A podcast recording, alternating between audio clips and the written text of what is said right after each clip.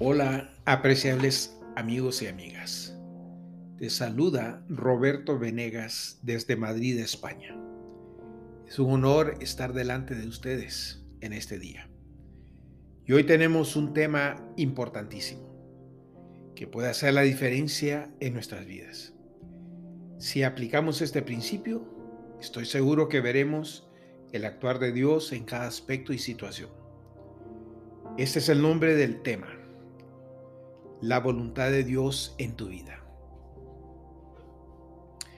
Quiero preguntarte, ¿le pides al Señor que te muestre su voluntad? ¿O decides cada día cómo quieres vivir y qué vas a hacer?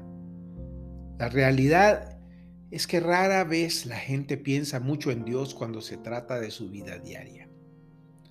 Esto es comprensible para aquellos que no lo conocen pero para aquellos que hemos confiado en Jesucristo como nuestro Señor y Salvador, buscamos la dirección para cada día en nuestros pensamientos, oraciones y decisiones. Aunque podemos sentirnos tentados a relegar la voluntad de Dios solo a asuntos espirituales, pero si Jesucristo es nuestro Señor y Salvador, no hay parte de nuestra vida que no le interese y sobre la cual no tenga derecho a gobernar.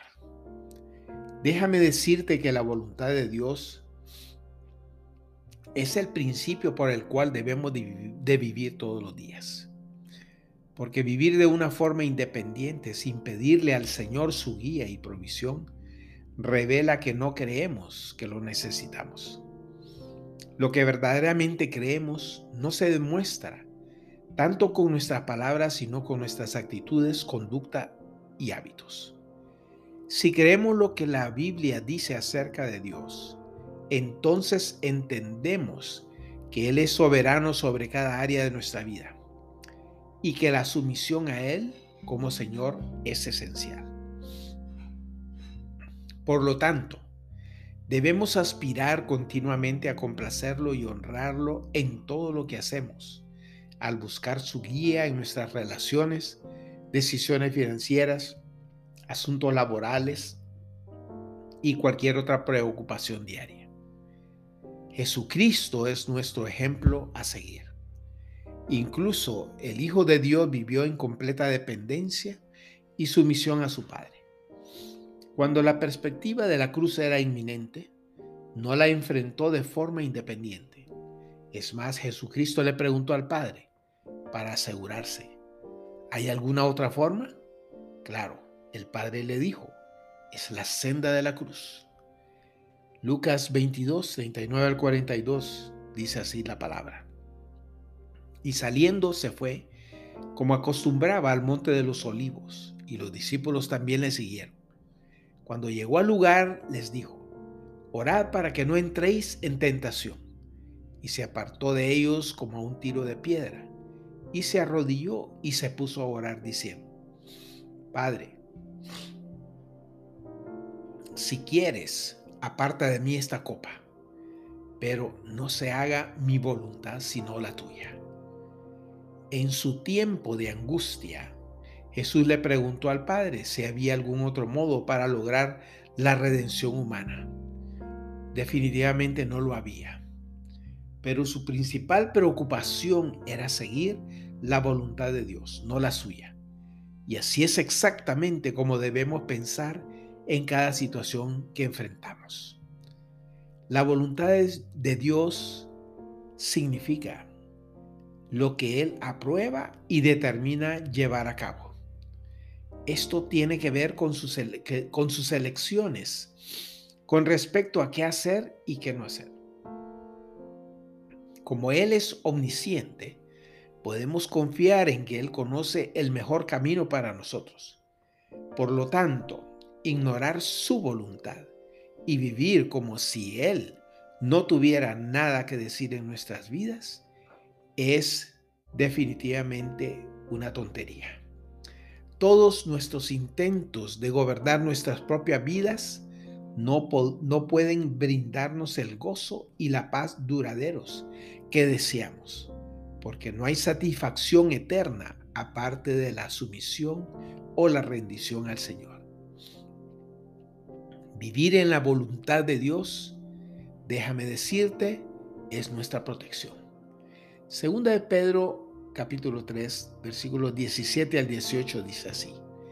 Vosotros pues, amados, sabiendo esto de antemano, velad, no sea que os dejéis llevar por el error de los hombres sin principios y caigáis, y caigáis de vuestra firmeza, sino que crezcáis en la gracia y el conocimiento de nuestro Señor y Salvador Jesucristo.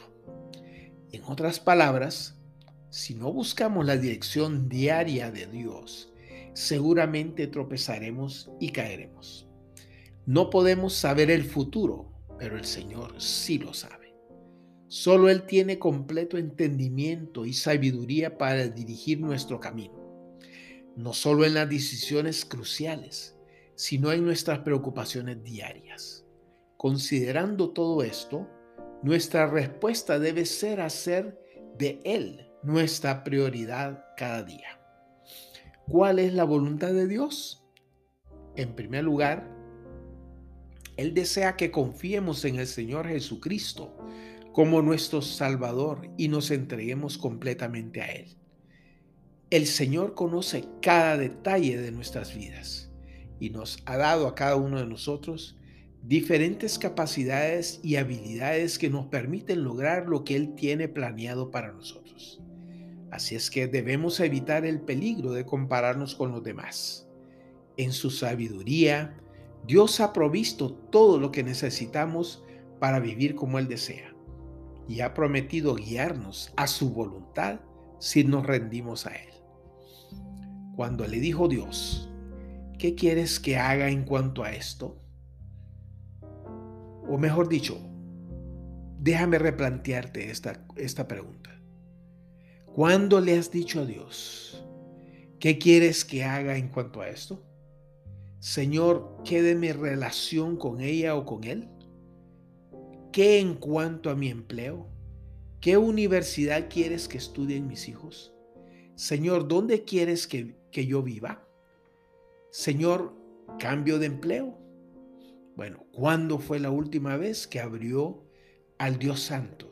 Que se abrió al Dios Santo quien lo sabe todo y quiere lo mejor para nosotros.